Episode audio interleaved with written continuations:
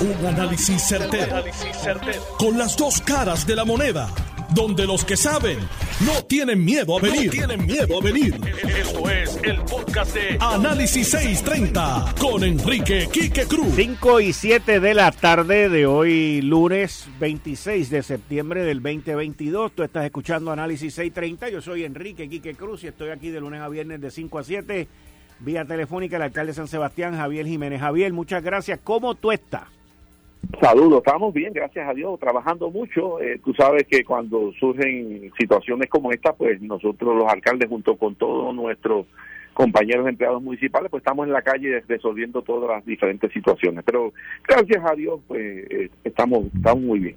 La situación... Dentro de las circunstancias, ¿verdad? Exacto, sí, sí. La situación eléctrica y acuática en tu municipio. Pues cuando eh, pasó el huracán, ¿verdad? Eh, básicamente el sistema de energía eléctrica, pues tú sabes que colapsó en todo Puerto Rico, ¿verdad? Se apagaron en todo Puerto Rico. Eh, y el de agua también, pues básicamente colapsó casi en su totalidad. pues de ese momento en adelante, pues hemos estado trabajando ahora, la prioridad nuestra era que el territorio de San Sebastián tuviera agua potable por lo menos, ¿verdad? Eh, toda vez que nuestros barrios, en su mayor parte, eh, están localizados en áreas altas y necesitan sistemas de bombeo. Eh, y pues lamentablemente la autoridad de acueductos eh, no mostró que estaba preparada para enfrentar este, este huracán, no tenían generadores en todos los sistemas de planta, pues sí, nosotros requerimos que nos adquiraran, adquiraron alrededor de cuatro, nosotros ya yo tenía tres que habíamos conseguido por si acaso eh, una situación como esta para los sistemas de bombeo que son del municipio y entonces nosotros pues tomamos la iniciativa de, empezar a conectar eh, estos sistemas de bombeo en las diferentes eh, sistemas en San Sebastián eh, coordinamos también con el director regional de acueducto que nos envió pues el personal técnico que regula las presiones, ¿verdad? Porque ya es algo más técnico. Y nosotros con nuestro personal eh, de electricista, eh, de mecánicos, etcétera, pues instalamos los generadores.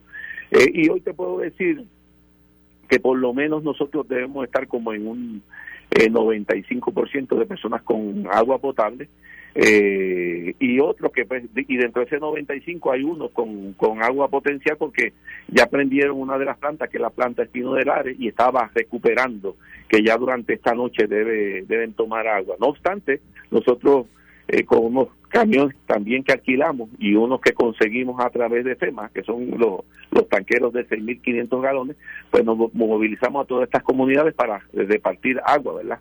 Eh, pero no con los tanquecitos pequeños, porque básicamente con eso tú no, no, alcanza mucha gente, sino con los tanqueros estos grandes. Así que, pues dentro de todo ya el agua está estabilizada, referente a energía eléctrica, muy poca la energía eléctrica eh, que se ha suplido a, a, las áreas en San Sebastián, eh, mayormente en el área urbana, pero el área urbana muy poco. Las áreas críticas, que no son los sistemas de bombeo, pues todavía no han suplido energía eléctrica. Así que pues estamos lidiando con esa situación.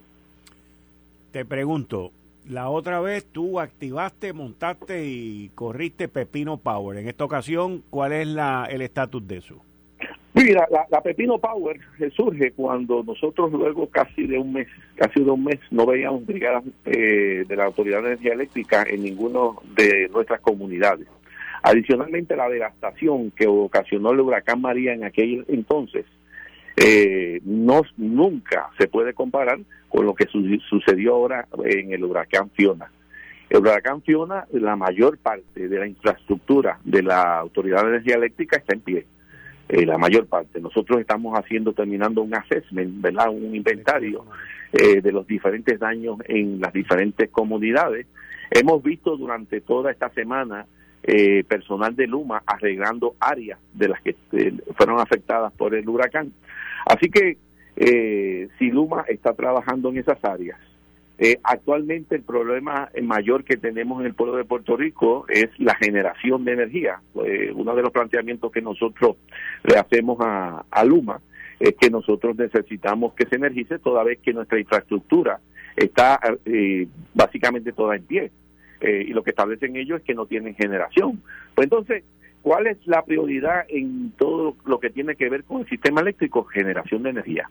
Porque si se genera, como la infraestructura está en pie, pues la mayor parte de nuestras comunidades eh, pueden tener servicio eléctrico. Así que no hace, no hace sentido el que yo actúe, eh, active grupos de voluntarios que utilizamos nosotros en la PPA que están en stand-by, ¿verdad? Por si acaso se necesitara. Pero no hace sentido si, número uno, la devastación eh, que tenemos ahora, los daños que tenemos ahora, en nada se comparan con lo que fue la María.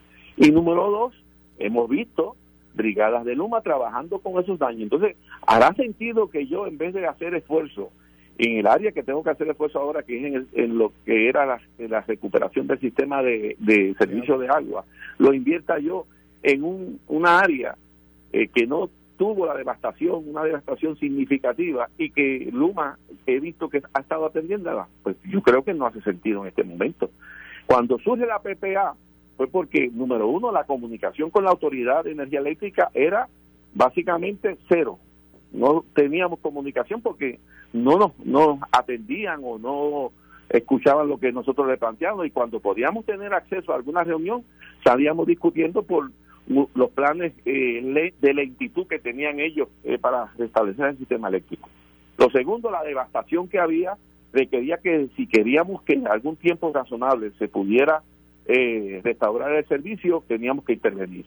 Y lo tercero era que definitivamente si, se, si no se restablecía a punto por el tiempo que había transcurrido ya de sobre un mes, mucha más gente hubiera muerto porque es altamente sabido que la mayor parte de nuestras poblaciones en la zona rural son personas de edad avanzada y muchas personas que necesitan tratamiento eh, de medicamentos que están refrigerados o terapias eh, que se necesitan. En ese momento, por eso es que surge la, la, Pepino Power.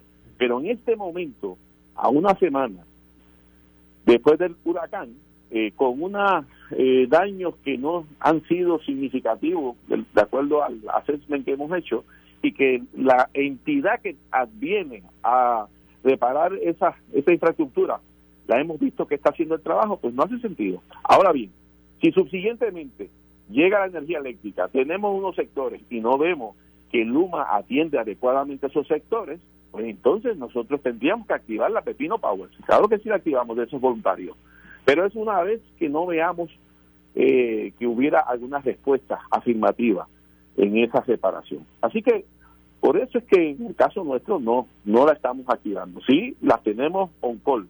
Si se necesitaran, si no más suficientemente no hiciera el trabajo. Uno. Y segundo, el problema mayor que tenemos hoy en día en todo nuestro pueblo es generación. Porque la infraestructura, mayor parte de la infraestructura está eh, muy bien para recibir energía eléctrica. Así que no hace sentido yo activar eh, un grupo de personas para esto. Te pregunto, Javier, tú mencionaste en dos ocasiones en, la explicación que estabas dando que para María, eh, tu, municipio estuvo cerca de seis semanas, tú dijiste mes y medio sin luz y ahí fue cuando tú decidiste activar. Un mes, sí, con un mes más o menos. Un mes. Y ahí fue cuando tú decidiste entonces montar y activar lo que hiciste. Claro, y después de hacer varios acercamientos a la Autoridad de Energía Eléctrica, para conversar, eh, ponernos a disposición del equipo que teníamos, porque el negocio del municipio no es engancharse en esos cables, engancharse ahí en esos cables no es nada sencillo y es sumamente peligroso. Así que no hace sentido que si no hubiera una emergencia, que tú no hubieras respuesta de la, del ente que viene a hacer eso, que tú te metas en eso. Pero cuando después del mes no vimos ningún tipo de movimiento, no vimos ninguna, ninguna acción afirmativa a nuestro planteamiento. Pues definitivamente yo tomé la decisión de eh, tomar control de todo eso. Pero es muy diferente a lo que tenemos ahora. Entonces en aquella ocasión eh, llegó la luz, la energía eléctrica al pueblo eh, y la generación se estaba dando en forma adecuada. Ahora, ahora uno de los problemas que se está levantando, ¿verdad? Es que no hay la generación suficiente. Eh, hay otro, hay otro también otro planteamiento por parte de la autoridad que establece eh, que las líneas eh, de transmisión no sean supervisadas y sean certificados como que están bien, pero ya es un problema entre ellos, entre Luma y la autoridad. Pero la realidad es que no existe actualmente pues la suficiente energía para energizar nuestros sectores. Y lo otro, que que la devastación de María era inmensa. Y entonces lo que ocasionó Fiona fue daños en diferentes áreas de nuestro pueblo, pero no a la magnitud de lo que había. Así que eh, la PPA no fue que de, hizo el huracán y vamos a poner luz, no.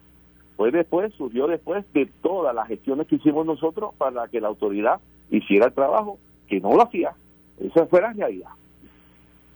Te pregunto, a base de lo que tú aprendiste en María y los resultados que has tenido ahora en términos de electricidad, y a base de lo que aprendiste en María con, el agua y de lo que están viviendo ahora, ¿qué medidas tú vas a tomar a futuro para que no te vuelva a suceder lo del agua?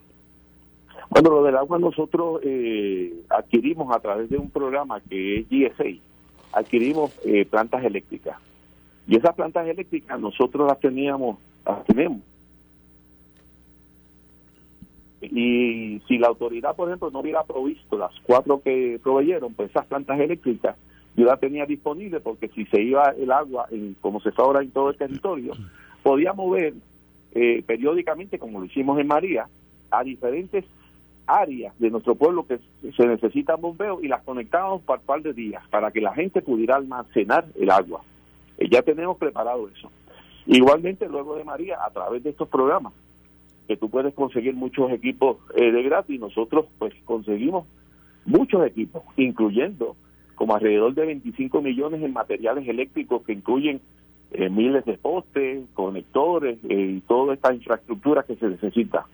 Igualmente, eh, relacionado con, con el agua, nosotros habíamos identificado a través de los almacenes de FEMA que habían unos tanqueros que se habían pedido, pero nos dijeron originalmente que lo tenían para una emergencia y ahora pues solicitamos y alquilamos también eh, unos tanques grandes eh, para distribución de agua. Entonces la logística para distribución del agua la cambiamos en vez de ir con un camioncito y vuelves a la toma de agua, pues lo que hicimos que los tanqueros sirven como fuente de agua para llenar los camiones pequeños y eso no hace que podamos agilizar el proceso.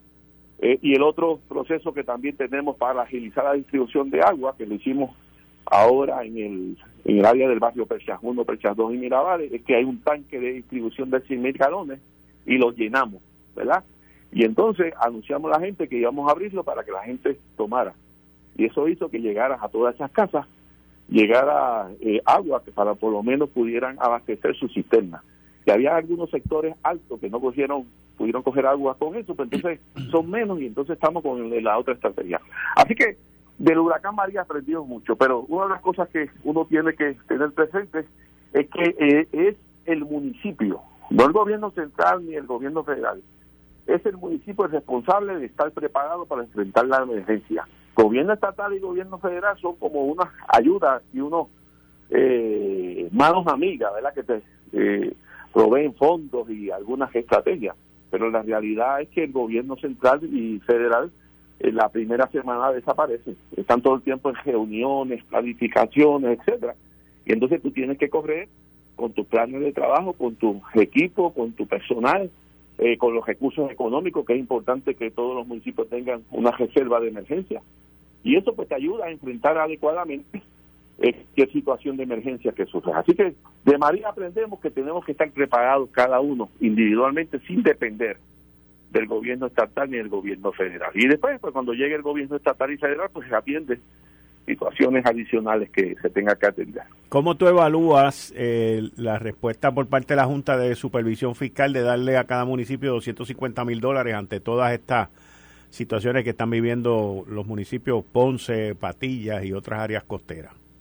Bueno, eso es una ayuda, porque uno de los problemas que tienen muchos municipios es el cash flow, ¿verdad? Y entonces cuando tú tienes una situación como esta, eh, tú tienes que actuar inmediatamente para atender las necesidades de los ciudadanos. Y muchas veces el que pueda tener una plantita eléctrica, ¿verdad? Y está en su casa cómodo, pues sufre, pero no tanto como una que es una persona que esté encamada. Yo los otros días estaba en mi casa por la noche eran como las 12 de la noche y hacía un calor brutal, ¿verdad? Y eso uno abre las ventanas y todo, y hacía un calor brutal. Y, y, me venía a la mente eh, de las personas encamadas que tienen que estar día y noche eh, con ese calor, y muchos de ellos, pues, con el problema que pueden generar úlceras, y con ese cuidador que está en esa situación. Eh, y, y te digo, pues, uno, pues, muchas veces, pues, nosotros hacemos pues todo lo posible. Nosotros, por ejemplo, en el caso nuestro, activamos todas las eh, eh, organizaciones de bases de fe para que nos ayudaran con ese aspecto de, de personas con esas necesidades especiales. Eh, pues nosotros tenemos como 17 generadores, ¿verdad? Y los ponemos en los casos más críticos. Pero cuando tú ves estas situaciones particulares, pues definitivamente eh, ves que tú tienes que desarrollar estrategias. Depender de FEMA o del gobierno, pues lamentablemente son muy burocráticos. El proceso es muy burocrático.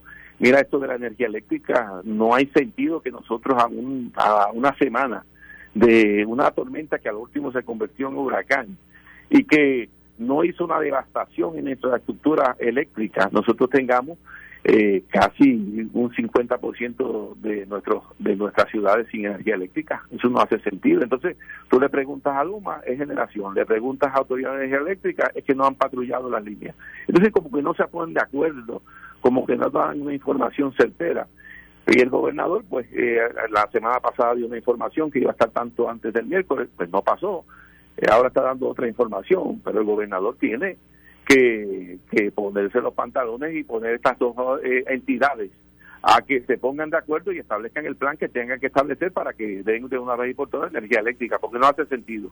Una semana ya y la mayor parte del pueblo de Puerto Rico, el daño mayor de Fiona es que no hay energía eléctrica. Y si no hay energía eléctrica, los sistemas de acueducto, porque no tienen, eh, no hicieron la, la previsión de tener el sistema de bombeo, pues muchos están apagados.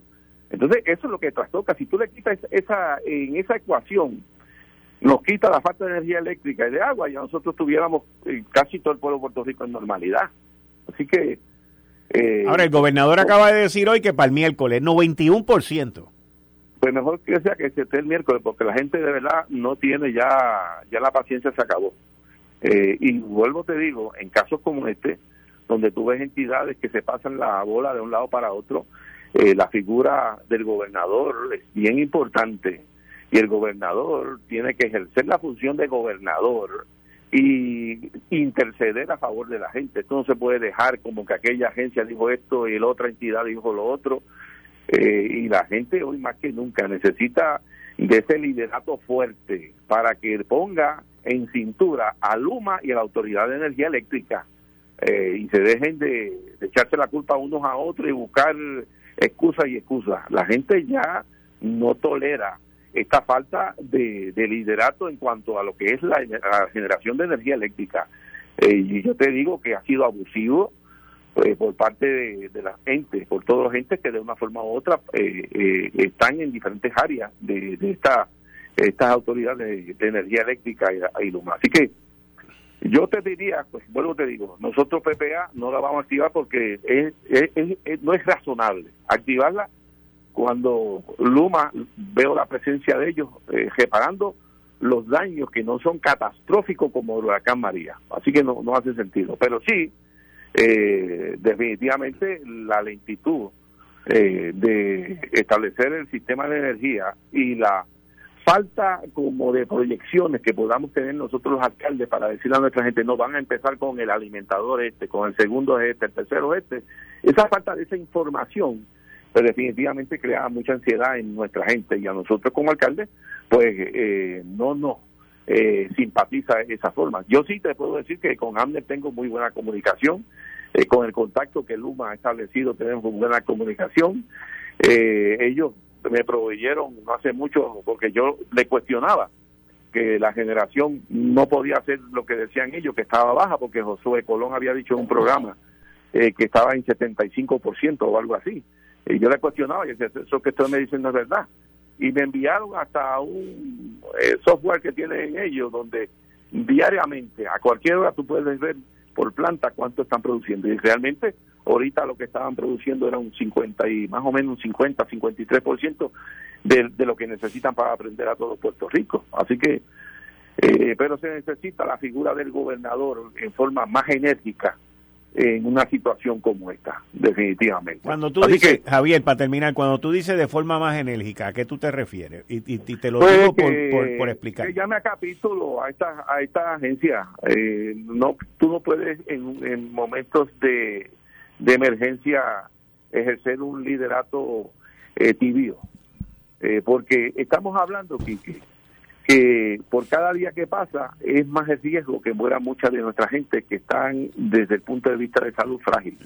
Entonces tú no puedes decir, pues es que están trabajando, es pues que están haciendo. No, entonces esta, esta diferencia de que si es la transmisión, de que si es la generación, pues mira, eso tienen que buscarle una alternativa y hay mil alternativas. ¿Y cuántos millones han entrado en la autoridad para, para restaurar el, sistema? ¿Qué ha pasado? Eh, esto tú no lo puedes dejar y tratarlo muy tibiamente. Como líder tú tienes que, que llamar a capítulo a ellos dos y ponerle unas fechas límites para que procedan a hacer lo que tienen que hacer para dar un servicio que ellos tienen la obligación, porque el, servicio de energía eléctrica no es de gratis, todo el mundo lo paga. Ellos tienen la obligación de, darlo adecuadamente. Así que la energía eléctrica no es un lujo, la energía eléctrica es una necesidad que cuando tú buscas el huracán María, la mayor parte de la gente que murió fue por la falta de energía eléctrica, de poder darse sus tratamientos. Así que eh, eh, el gobernador tiene que ejercer sus funciones como gobernador y su liderato más enérgicamente para que esto no suceda. Más de una semana, eh, cuando no hubo una devastación total del sistema o significativa del sistema eléctrico, no hace sentido. Entonces, eh, pues ahora oigo pues que hay muchas eh, power, aquella power, aquella power. Sí, todo el mundo tiene power. Y, todo el mundo tiene power y eso hay que tener mucho cuidado porque tiene que haber un, orden en cuanto a la, a la restauración. En el caso nuestro, cuando nosotros entramos era porque no había ninguna alternativa. Pero en esta situación es muy diferente. Estamos a una semana. Eh, la devastación eh, no es nada comparado con María. Y tercero, hemos visto brigadas de Luma en diferentes sitios. Una vez pues se prenda, que no se ha aprendido, que es el problema principal que tenemos, pues vamos a ver las comunidades. Y si Luma no muestra si Luma no muestra capacidad para poder atender las averías que hay, entonces pues las power se pueden activar. Pero activar las power a lo loco es un riesgo, porque eh, trabajar en esos sistemas eléctricos eh, es, es, mucho riesgo y requiere una coordinación. Cuando nosotros, por ejemplo, trabajábamos en un área, yo siempre, aunque no me contestara, le enviaba una notificación al director regional, estamos en tal sitio. Y antes de nosotros entrar, patrullábamos el área para ver que no hubiera una, brigada de la Autoridad de Energía Eléctrica. Que casi siempre pues no la había porque no, no, no, no, estaban presentes. Javier, eh, te doy las gracias, pero tengo que ir a una pausa comercial. Muchas gracias y seguimos hablando. Bien, muchas gracias. Ustedes escucharon a Javier Jiménez pidiendo liderazgo. Eh, estás escuchando el podcast de Noti1. Análisis 630 con Enrique Quique Cruz. Todos los lunes aquí está conmigo el licenciado Julio Benítez. Buenas tardes, Julio. Bienvenido como siempre los lunes a las 5 y 30 en Análisis 630. Buenas tardes, Quique. Y buenas tardes a nuestros amigos radioyentes. Bueno, Julio, los pymes, los pequeños negocios se han visto afectados por la por el huracán Fiona, por la falta de, luz, de agua, muchos negocios cerrados, especialmente en todos estos municipios que han sido declarados zonas de desastre. Sobre 63 municipios ya van declarados sobre zonas de desastre. Recientemente se añadieron cinco más. Y es una situación pues que afecta no solamente la economía, pero afectan los dueños de estos negocios. es así que cuéntame. Eh, los pequeños y medianos negocios ya se ha probado que ante las eventualidades de desastres naturales, la pandemia, eh, son los negocios que más sufren y más susceptibles están de desaparecer o de tener problemas ante este tipo de eventualidad. Eh, los datos reflejan que prácticamente un 30% de, de las pymes cerraron luego de, del embate de María y, luego también con la pandemia. las estadísticas, eso fue lo que nos dijeron. Y ahora nos encontramos de nuevo en una situación donde se pone en peligro eh, ese, ese grupo de, de comerciantes. Y pues nuestra, nuestro brazo eh, de comercio del Departamento de Desarrollo Económico y Comercio eh, es la, la, parte del gobierno llamada ¿verdad? a implementar las ayudas de primera mano a lo que es la actividad de los sectores económicos. Eh, para ello, pues en la tarde de hoy hemos traído por vía telefónica, vamos a tener eh, ya está en la, línea. la participación de la señora Soraya Morón y del licenciado Carlos Fontán. Ambos son pieza clave del equipo de trabajo del secretario Manuel Sidre en el Departamento de Desarrollo Económico y Comercio. Eh, y son de las personas que de primera mano están dentro del grupo empujando para la implementación de lo que son las ayudas a los comercios. Eh, vamos a conectarnos con ellos para... Conectados. Buenas tardes ambos, bienvenidos. Hola, buenas tardes. Gracias por recibirnos. ¿Cómo están todos? Bien, bien, buenas tardes a ambos. Eh, estábamos hablando un poquito, ¿verdad?, de, las estadísticas sobre los, los resultados con... Se cayó la llamada, pero sigue. Ah, sigue, que se cayó la llamada. Sigue. Ah, pues vamos a conectarlos de nuevo. Sigue, sigue, tú estamos hablando, sigue. Sí, eh, en este tipo de situación, pues hay un reto en las ayudas que se le van a dar a, a los comercios y es por, por dos razones principales. Una es el acceso que puedan tener a las vías para solicitar las ayudas. Eh, los comerciantes pues, necesitan tener algún tipo de, de, vía directa con el departamento para, para poder solicitar los beneficios de los sistemas de, incentivos. Creo que ya nos conectamos de nuevo. Hola, están ahí ya de vuelta, ¿verdad? Sí, aquí estamos. Buenas tardes. Buenas tardes. ¿En qué en qué consisten? No, espérate. Estamos, si están por celular, vamos a tener problemas, pero mira a ver. Ah, ¿Está llamando un celular? ¿No? A un teléfono de... Ok, pues dile cuando te contesten que no toquen el teléfono, que solamente hablen. eh, pues estábamos hablando de que una, una pieza clave en este proceso es cuán, cuán disponible está la vía para solicitar los beneficios. Cuando tú dices que cuán disponible está la vía, ¿a qué tú te refieres como vía? Pues porque en el mundo en que vivimos, pues básicamente las ofertas de, de ayudas y este tipo de cosas, todo está disponible por vía electrónica. Pero ahora mismo estamos hablando en las noticias de que no hay electricidad en, en la gran mayoría de estos pueblos. Eh, así que ese es un gran reto en este momento para el comerciante. Si no tiene electricidad, si no tiene conectividad, puede, puede ser que tenga electricidad y que no tenga acceso a la internet eh, que, es otra, otra vía necesaria, ¿verdad?, para poder accesar estas ayudas cuando la oferta es puramente por vía electrónica. Eh, y una de las cosas que queremos hablar con estos funcionarios es de qué forma ellos están haciendo ese... La viabilidad. Eh, sí, e, ese alcance al, al, ciudadano, cómo, es para que ellos puedan accesar los beneficios. ¿Están en línea?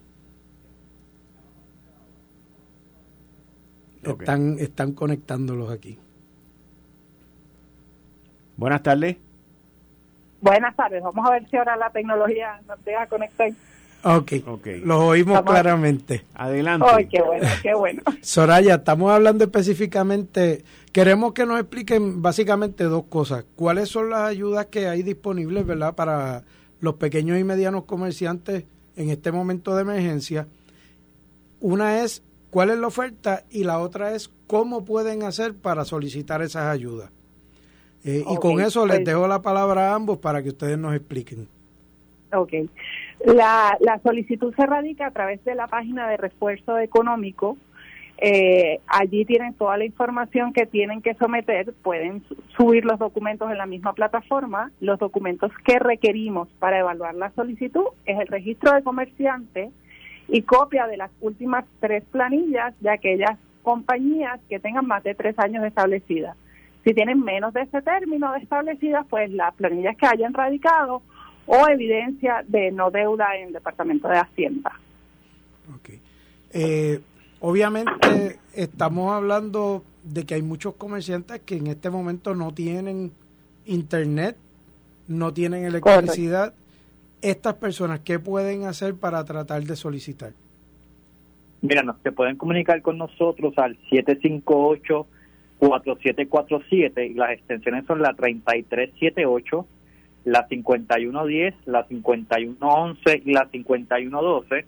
Ahí nos pueden llamar y tenemos eh, empleados aquí del DEC comprometidos eh, con, con la situación que les ayudarán entonces a, a tramitar la solicitud y también pueden eh, presenciarse aquí al Centro Único de Servicio en el Departamento de Desarrollo Económico y también estamos yendo a los campos, como lo decimos, estamos yendo a los, a los distintos municipios, estamos teniendo distintas agendas que las estamos publicando por diversos medios, pues para que ese comerciante, pues que a lo mejor no tiene internet o tiene problemas telefónicos, pues que pueda presenciarse a distintas áreas, a distintos municipios y ahí entonces con mucho gusto le estaremos llenando la solicitud. ¿Cuál es el horario? Y también tenemos tenemos disponible en un centro en Mayagüez, en lo que se conoce como la zona libre, que allí eh, tenemos servicio de, de electricidad y de internet y les ayudan también a llenar el horario de esa oficina de 8 a 4 y 30 de la tarde. En las visitas que estamos haciendo en los diferentes municipios, eh, estamos hasta que completemos la fila de, de, de los empresarios que se acerquen hasta allá. ¿Y el horario de los teléfonos? De 8 a 4 y 30. También tenemos disponible el correo electrónico que es emergencia arroba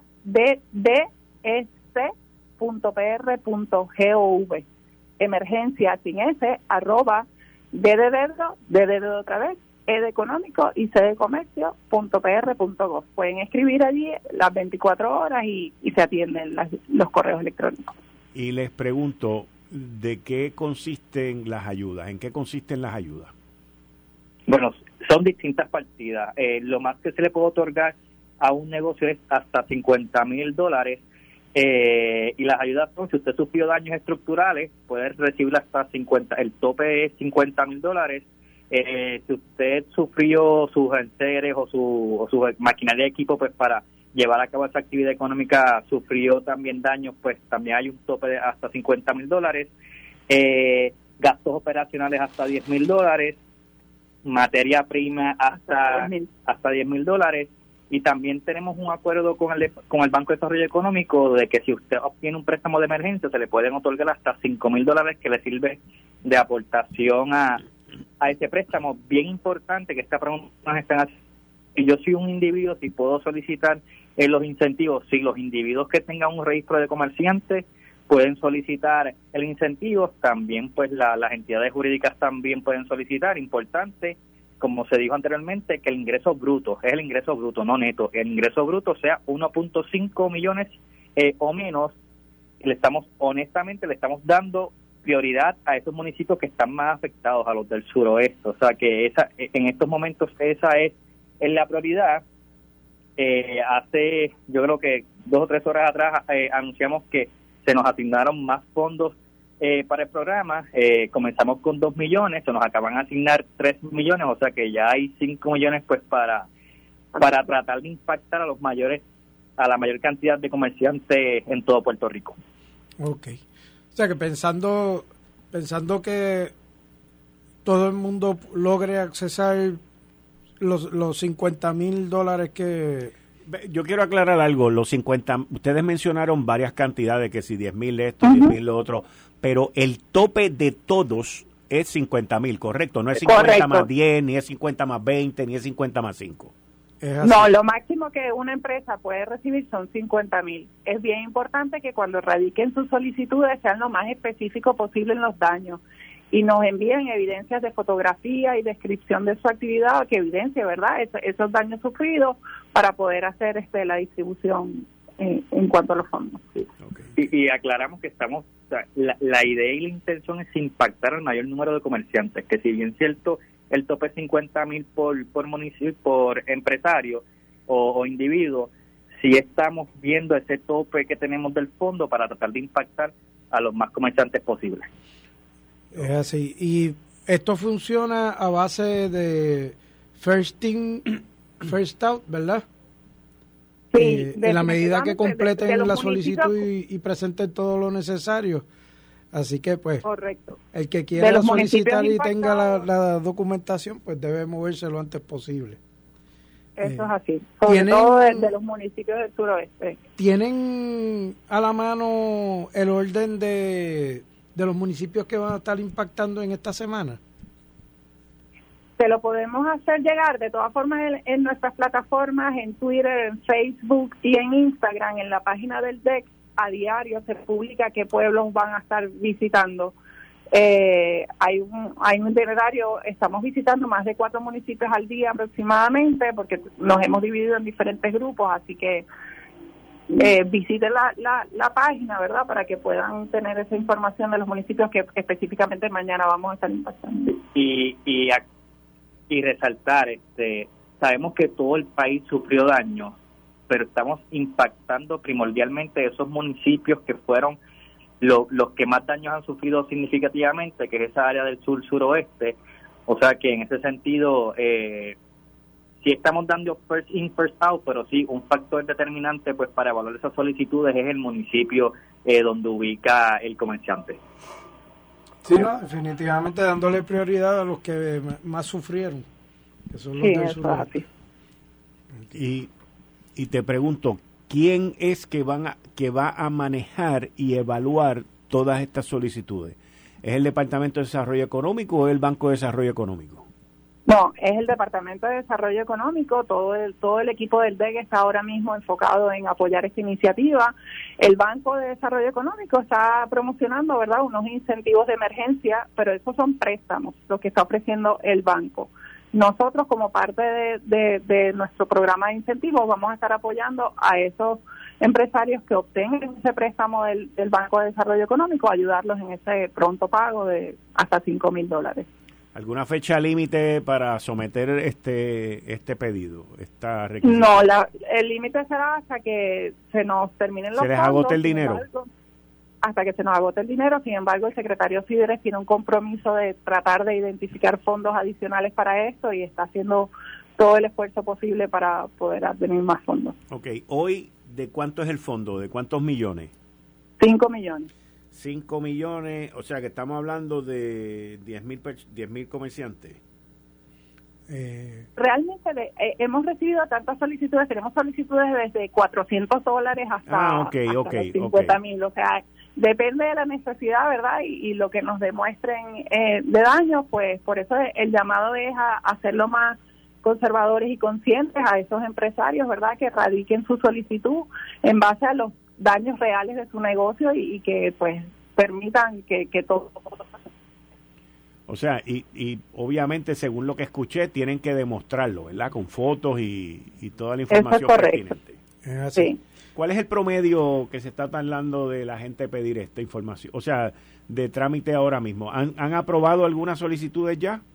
Sí, sí, sí. Eh, eh, no, no, no nos hemos detenido. Hemos aprobado más de 200, solicitudes en este momento y los contratos se han estado enviando. Eh, una vez se firman los contratos de la adjudicación, ¿verdad?, de, de esta reclamación, el término para, para el desembolso es menos de tres días. Menos de tres días, Sí, y haciendo hincapié a los peticionarios que radiquen las solicitudes completas. Nos estamos topando con muchas solicitudes que faltan eh, documentos y esto ya se habló pues con las debidas agencias eh, pertinentes de que para efectos de esta solicitud solamente estamos solicitando planilla de contribución sobre ingresos y registro comerciante. Básicamente esos son los dos documentos, que esto que si la certificación negativa de CRIM, de ASUME, no, esos documentos después, posteriormente en el proceso, cuando se otorga un contrato, pues entonces tendrá un término eh, para someterlos, pero como estamos ante una emergencia, lo que queremos es los menos, los menos documentos posibles y por eso hacemos un llamado de que si bien es cierto que estamos limitando los documentos que tienen que proveer, por favor produzcan esos documentos para nosotros estar en posición de poder evaluar esa solicitud. Es bien importante que los documentos que le están pidiendo, el que no los tenga a la mano, los puede accesar también por vía electrónica porque los puede obtener a través de Suri. Eso es correcto. Exactamente. Así que ahí es bien importante que el que no tenga los medios y sea del área suroeste se puede personar a la, a la oficina de Mayagüez que ellos mencionaron porque allí le, proveen la ayuda para poder obtener todo esto. Correcto, y en el caso de que puedan llenar la solicitud en la plataforma, pero por alguna razón no puedan upload los documentos en la misma plataforma, lo pueden enviar al correo electrónico que les mencioné, haciendo referencia al número del caso y, y, el empresario, ¿verdad? Para entonces incluírselo en el expediente. Okay.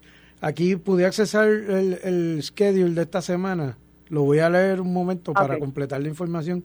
Hoy lunes estaban en Mayagüez, Cabo Rojo, Añasco, Laja y Aguadilla. Mañana martes van a San Germán, Sabana Grande, Hormigueros y Yauco. El miércoles de esta semana van a estar en Orocovis, Naranjito, Morovis y Ciales. El jueves van a la región de Fajardo, incluyendo Vieques, Culebra y Canóvana. Y el viernes van a estar en Nahuabo, Humacao e Isabela. Y ya la semana pasada habían visitado ya 10 municipios y, han impactado sobre 10 mil comerciantes que, sobre mil comerciantes que se acercaron y estuvieron en, en esas visitas, así que seguimos en la calle ayudando lo más que podamos.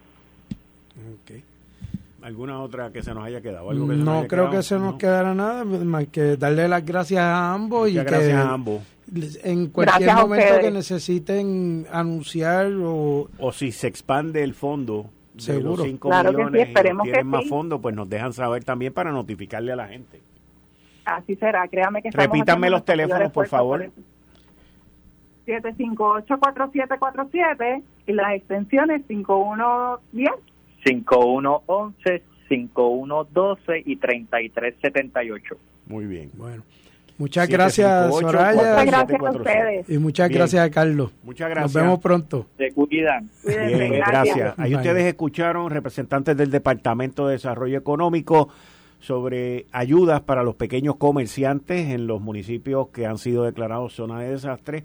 Tienen que mostrar su planilla y su registro de comerciantes para más información pueden llamar al 758-4747 a la extensión 5110, 5111, 5112. Así que son ayudas, son 5 millones de pesos. Yo espero que consigan unos milloncitos más para poder dar la mano porque muchos de estos pequeños comerciantes pues se han visto afectados por el paso del huracán.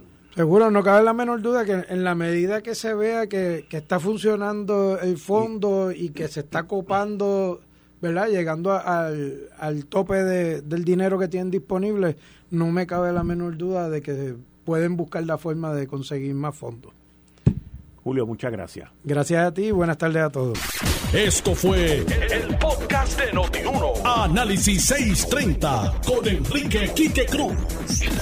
Dale play a tu podcast favorito a través de Apple Podcasts, Spotify, Google Podcasts, Stitcher y notiuno.com.